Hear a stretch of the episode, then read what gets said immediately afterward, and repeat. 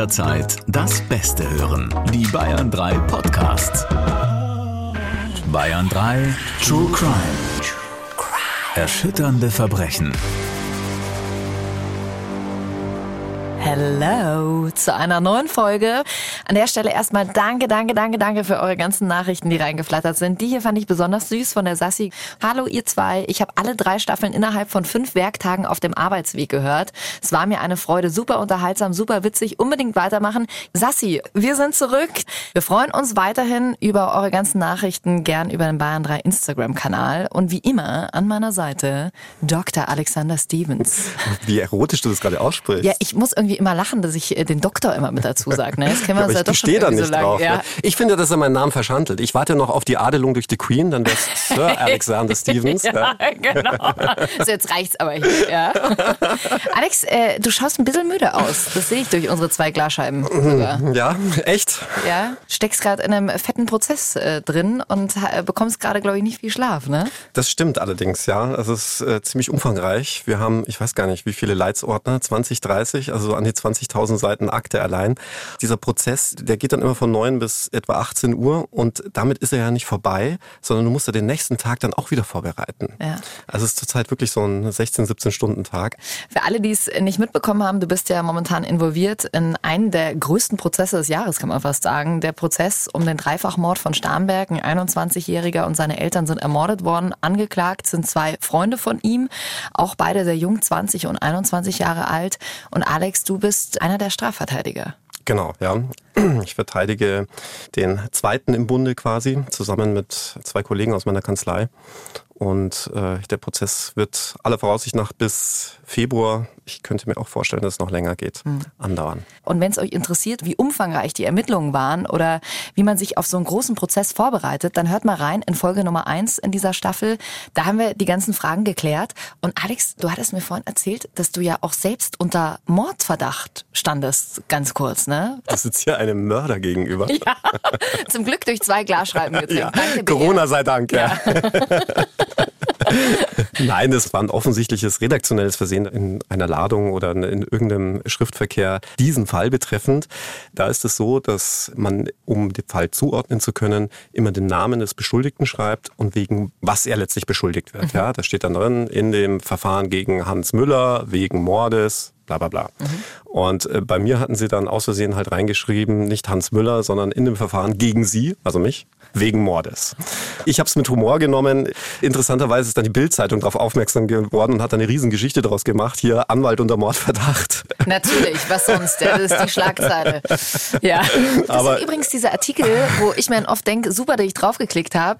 Danke für nichts, ja. Okay. Naja, immerhin hat man jetzt eine Geschichte zu erzählen. Ich glaube, die Geschichten, die reichen auf jeden Fall noch für Podcast Staffel 100, oder? Ich glaube auch. Dann lass uns mal zu unserem heutigen Fall kommen. Vorab, wie immer der Hinweis, wenn gerade eure Kinder irgendwie noch rumspringen, dann hört euch den Podcast ja vielleicht mit Kopfhörern an oder einfach später. Und wenn euch Themen wie Gewalt oder Missbrauch sehr zu Herzen gehen, dann ist dieser Podcast nichts für euch. Und auch in dem Fall haben wir wie immer die Namen der Beteiligten zu ihrem Schutz geändert. Die Geschichte wird aber sinngemäß wiedergegeben, aber der Fall ist tatsächlich so passiert. Wir hören rein in den Fall heute, das U-Bahn-Monster. Es ist Samstagnacht und es war eine mega coole Party. Nina, 21 Jahre, Studentin, macht sich auf den Weg nach Hause. Endlich mal wieder ein ausgelassener Abend mit den Mädels. Getanzt, gefeiert, getrunken, gelacht. Es ist spät geworden. Nina freut sich jetzt auf ihr warmes, kuscheliges Bett zu Hause. Und glücklicherweise kommt die U-Bahn schnell. Nina steigt ein und sucht sich einen Sitzplatz. Sie hat einige Stationen zu fahren. Das leise, monotone Rattern und Schaukeln lässt sie immer müder werden. Nina fallen die Augen zu. Langsam sinkt ihr Kopf auf ihre Schulter und schon ist sie eingeschlafen. Atmet ruhig und gleichmäßig. Den jungen Mann ganz in Schwarz bemerkt sie nicht mehr. Er trägt einen langen Mantel, den Kragen hat er hochgestellt, seinen Hut und seinen Schal seltsam tief ins Gesicht gezogen, so dass er kaum zu erkennen ist. Leise geht der Mann auf Nina zu, bis er ganz nahe vor ihr steht. Er beobachtet sie. Nina schläft weiter. Der Mann in Schwarz öffnet seine Hose und nimmt seinen Penis in die Hand. Langsam beginnt er zu onanieren. Ganz nah vor Ninas Gesicht, die immer noch tief und fest schläft. Der Mann stöhnt und onaniert immer heftiger, so lange bis er kommt. Auf Ninas Gesicht und auf ihr Dekolleté. Was war das? Nina wacht auf und blinzelt mit den Augen. Wieso ist ihr Gesicht ganz feucht? Und was ist das für ein klebriges Zeug auf ihrem Dekolleté? Bevor sie realisiert, was ihr gerade eben passiert ist, flüchtet der Mann aus der U-Bahn und verschwindet in der Dunkelheit. Ist das widerlich? Diese Vorstellung, also wie oft ich schon auch in der U-Bahn abends irgendwie saß, bin auch schon mal zur Endstation gefahren, weil ich eingepennt bin. Ekelhaft. Alex, das hat er ja nicht das erste Mal gemacht. Nein, das ging wirklich über Wochen hinweg, immer am Wochenende, also mit einer fast schon minutiösen Regelmäßigkeit. Spätestens nach dem zweiten, dritten Vorfall wurde dann auch die Presse darauf aufmerksam und hat es natürlich dann auch groß in den Boulevardmedien aufgearbeitet, ging dann umher als das U-Bahn-Monster hat wieder zugeschlagen. Das dauerte auch wirklich einige Wochen an, ehe man den Täter, so viel kann ich jetzt schon mal verraten, dann letztendlich geschnappt hat. Wer waren denn seine Opfer? Also waren das alles junge Frauen, nehme ich Das mal waren an. alles junge Frauen, überwiegend Studentinnen. Man muss natürlich sagen, in der Großstadt ist auch natürlich nicht unüblich, dass äh, gerade Studenten gerne mal, ohne jetzt da irgendwelche Vorurteile zu fabrizieren, aber gerne mal abends feiern, vor allem am Wochenende. Ja. Und, Und das auch hat unter es, der Woche. Du Ja. sprichst aus eigener Erfahrung nicht an. Ne? Ja, Während ich Tag und Nacht immer brav die Bücher studiert habe, ja, war Jackie nur am Feiern. hey, ich habe auch Pharmazie studiert. weil Ich weiß, so da habe ich auch größten geht Respekt davor. Also ich, ich, ich, ich sag dir eins, Pharmazie halte ich ja für eines der schwersten Studiengänge. Also wirklich Chapeau. Auch wenn ich von dir noch nie irgendein Diplom gesehen habe. Ja. Also das sind jetzt Habe ich nur erzählt, ja. genau. ähm, ja und das hat er sich natürlich zunutze gemacht. Das vor allem, das weiß man ja aus eigener Erfahrung, wenn man mal ein bisschen über den Durst getrunken hat und dann in der U-Bahn sitzt und am, am Schluss halt einfach auch eine weite U-Bahn-Fahrt vor sich hat, da auch gern mal, du hast es ja gesagt, auch mal wegdöst. Und genau auf das hat er gewartet. Er ist also da immer freitags, samstags, nachts ab, weiß nicht, zwölf, 1 Uhr da mit der U-Bahn umhergefahren und hat wirklich darauf spekuliert und gewartet, dass er dann am Schluss auch möglichst allein mit ihr in diesem Abteil war und ist dann zu ihr hingegangen, hat die Hose geöffnet, hat sich auf gut Deutsch einen runtergeholt und ihr ins Gesicht gespritzt. Boah, ich finde das so widerlich. Auch die Vorstellung, dass du da dann in dem Moment aufwachst und äh, oh, furchtbar. Ja, und genau diese Reaktion hatten die alle, ja, weil zuerst denkst du, hä, was ist das denn, das ist ein Gesicht? Das kann ja, kommt das jetzt von oben? Ja, also ist da irgendwie ein Leck oder was? Und irgendwann realisierst du natürlich, was das ist. Und dann ist es so ein krasser Ekel. Ja. Verständlicherweise, dass du es sofort wegschmierst und am, äh, am liebsten natürlich sofort nach Hause und abduschen. Und das haben die meisten gemacht. Und deswegen stand auch die Polizei lange vor einem riesigen Rätsel, weil sie hatten gar keine Spuren. Ja, vollkommen nachvollziehbar. Also das ist natürlich das Erste, was du machst. Aber hätte da theoretisch nicht so ein Taschentuch, also du wischst es ja mit irgendwas weg, keine Ahnung, ob es jetzt ein T-Shirt ist oder ein Taschentuch, wenn man das behält? Ja, aber so geistesgegenwärtig, ich meine, versuch dich mal in die, in die Lage zu versetzen, bist du einfach nicht, ja. Also selbst ich als, als Mann, ja, ich glaube, wenn ich mir das vorstelle, das Erste, was ich machen würde, ist mir das wegwischen und das wegschmeißen und so schnell wie möglich irgendwie zu einer Toilette und sich abwaschen, bevor ich überhaupt daran denken würde, die Polizei zu verständigen. Bei wie vielen hat er das gemacht, bis dann endlich mal was passiert ist? Ja, das ging so über vier, fünf Wochen mit dieser wirklich erschreckenden Regelmäßigkeit. Und die Polizei hatte dann auch eine eigene Soko gegründet, die Soko U-Bahn. Die Polizei war dann auch so weit gegangen, weil sie einfach gar nichts hatten, dass sie dann auf verdeckte Ermittlerinnen gesetzt haben. Ganz kurz nochmal, gab es denn keine Rückschlüsse über die Überwachungskameras? In U-Bahn ist ja alles mit Kameras ausgestattet. Klar, hat man natürlich auch gemacht und man hat ihn natürlich auch auf diesen Überwachungsvideos gesehen.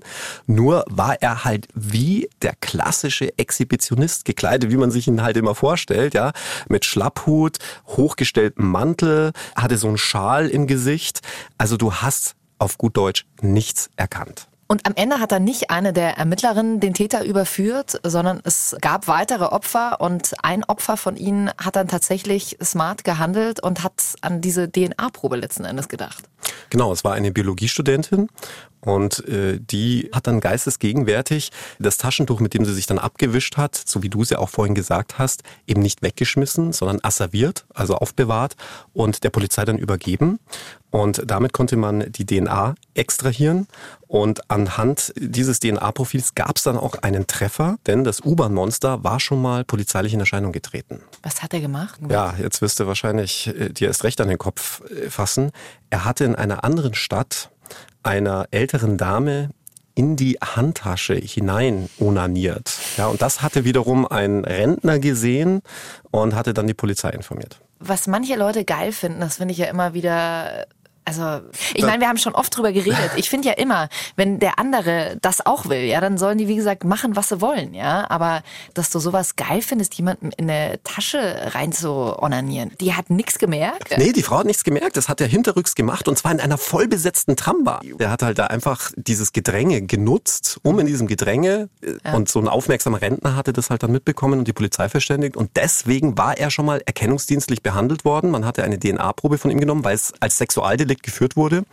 Und dadurch war er in der DNA-Kartei des BKAs und so konnte man zu diesem Spur-Spurtreffer kommen. Also gut insofern, aber nochmal die arme Rentnerin, die irgendwie vielleicht ihre Leberkassemmel dann später bezahlen wollte und da reingelangt hat, so, oh, schöne Überraschung. Du führst es aber auch immer so weit aus. Ne? Also, ich mein, also was hat er denn damals dafür schon für eine Strafe bekommen? Es war tatsächlich Erregung öffentlichen Ärgernisses, weil er eine sexuelle Handlung in der Öffentlichkeit vollzogen hat. Was gibt's dafür? Was er konkret bekommen hat, weiß ich gar nicht mehr. Ich glaube, es war eine Geldstrafe.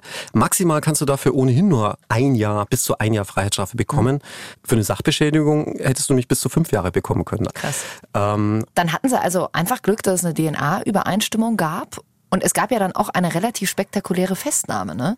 Das hatte mich allerdings sehr gewundert. Die Polizei ist nämlich da mit aller Härte gegen diesen Mann vorgegangen. Vielleicht moralisch irgendwie nachvollziehbar. Aber die sind dann wirklich mit einem Sondereinsatzkommando zu dem und haben den dann in seinem Wohnwagen festgenommen. Der lebt in einem Wohnwagen, so ein bisschen abseits der Stadt. Und der hat ganz schön gestaunt, als da plötzlich irgendwie zehn vermummte Beamte vor seinem Wohnwagen standen. Ja, richtig so. Mhm. Aber wenn du sagst, es ist eher unüblich, warum sind sie damals, sage ich mal, mit so einem Großeinsatz, wie man es normalerweise bei Terrorismusverdacht macht, warum sind die da mit so einer riesen Mannschaft angerückt? Nee, ich denke, es wird schon der öffentliche Druck gewesen sein. Mhm. Ja? Also zum Schluss hatte sich die Presse ja schon beinahe lustig gemacht über die Polizeiarbeit und letzten Endes war es aber übertrieben, weil man darf ja nicht vergessen, welcher Straftatbestand bei allem Ekel, der jetzt da mitschwingt, ja, aber Exhibitionismus schwierig. Für alle, die jetzt sich vielleicht wundern, warum es jetzt nicht Exhibitionismus war. Mhm. Für den Exhibitionismus muss dein Gegenüber das wahrnehmen, ja, die exhibitionistische Handlung. Ansonsten ist es kein Exhibitionismus, hat ja keiner mitbekommen. Naja, die haben ja schon danach mitbekommen, was. Ja, aber äh, danach gilt nicht. Du musst zum Zeitpunkt der Tat musst du das mitbekommen. Ja? Wenn du dabei geschlafen hast, hast du die exhibitionistische Handlung nicht mitbekommen. Und bei der Erregung öffentlichen Ärgernisses gilt dasselbe. Ja? Da musst du ja die Öffentlichkeit erregt haben. Er hat sich ja mit Absicht auch immer ein Abteil gesucht, wo keiner drinnen war. Also gab es keine keine Öffentlichkeit, also bist du da raus und dann bleibt tatsächlich, du wirst wahrscheinlich sagen, boah, das ist doch sexueller Missbrauch oder irgendwas. Es ist kein sexueller Missbrauch. Er hat keine sexuelle Handlung an jemand anderem vorgenommen. Das ist nämlich die Voraussetzung. Du musst an einem anderen rummanipulieren. Und das hat er eben nicht gemacht.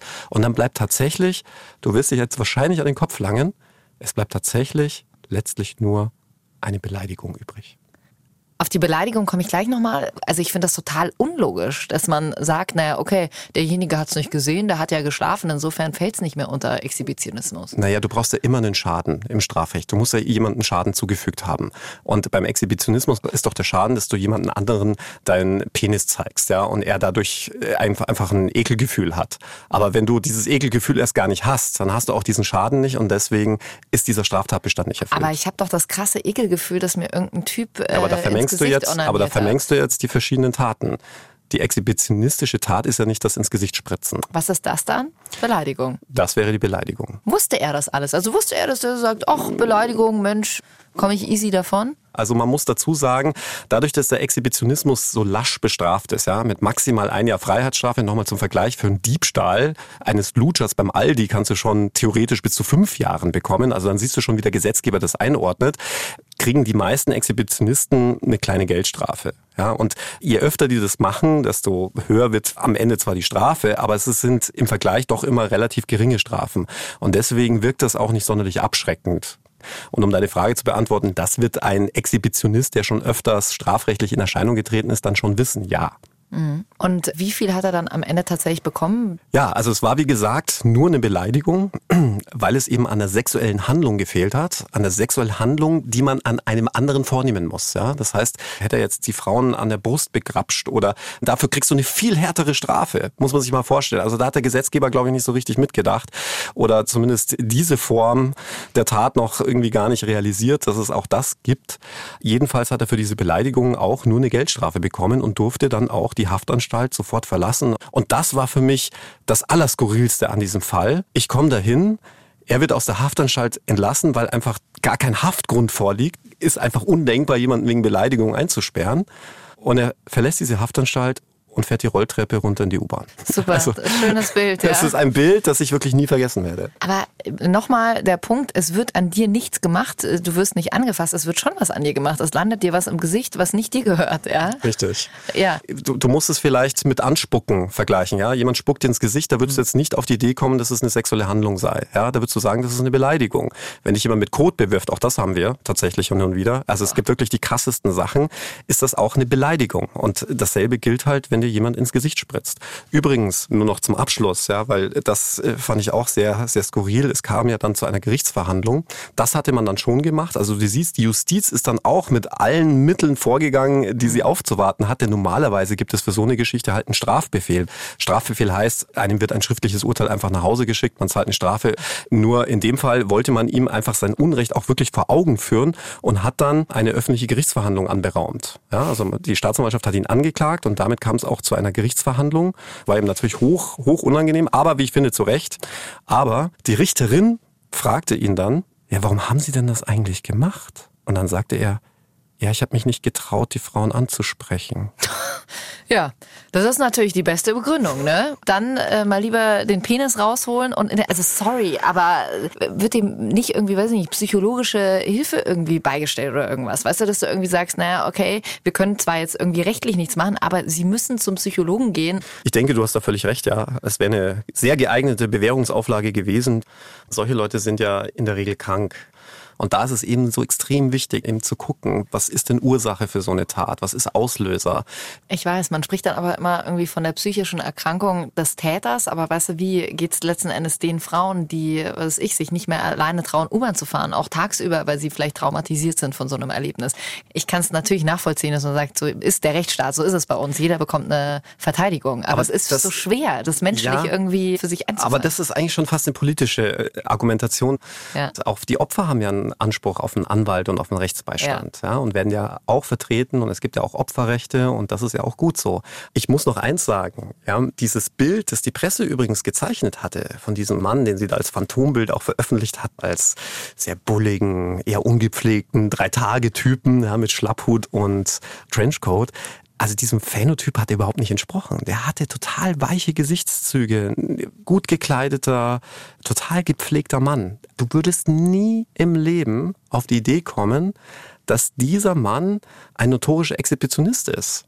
Und ich sage das auch immer wieder, Straftätern siehst du das nicht an. Es gab ja mal so um die Jahrhundertwende einen Psychologen, Lombroso hieß der, der die Theorie des geborenen Verbrechers vertrat. Ja? Der sagte zum Beispiel, jemand, der eine dicke Knollennase hat, das ist ein Betrüger. Jemand mit einer fliehenden Stirn ist ein Mörder. Und so hat er die Leute eingeordnet.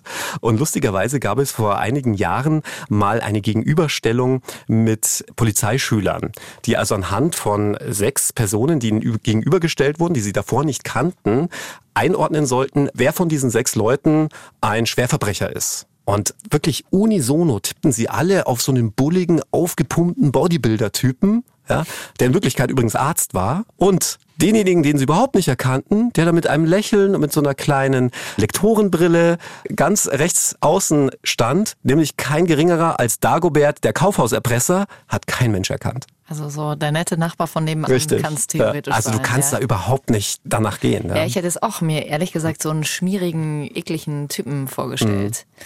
Man hat ja damals auch, es war ja nicht nur die DNA-Übereinstimmung, sondern auch diesen Hut, diesen Mantel und so bei ihm gefunden und dann die Fahrkarten. Ja, man könnte fast sagen so als Trophäe, aber dem war nicht so, sondern er hat die steuerlich abgesetzt. Ja, das ist Toll. Ja, Alex, äh, uh, man geht irgendwie mit ein bisschen Ekel aus der Folge raus. Danke, dass ihr wieder mit dabei wart. Äh, wenn ihr Fragen habt, Anregungen, schickt uns gerne alles durch auf unserem Bayern 3 Instagram-Kanal. Ja, teilt den Podcast gerne mit euren Freunden, wenn er euch gefällt. Äh, lasst uns gerne fünf Sterne da und wir freuen uns natürlich schon wieder sehr auf nächste Woche.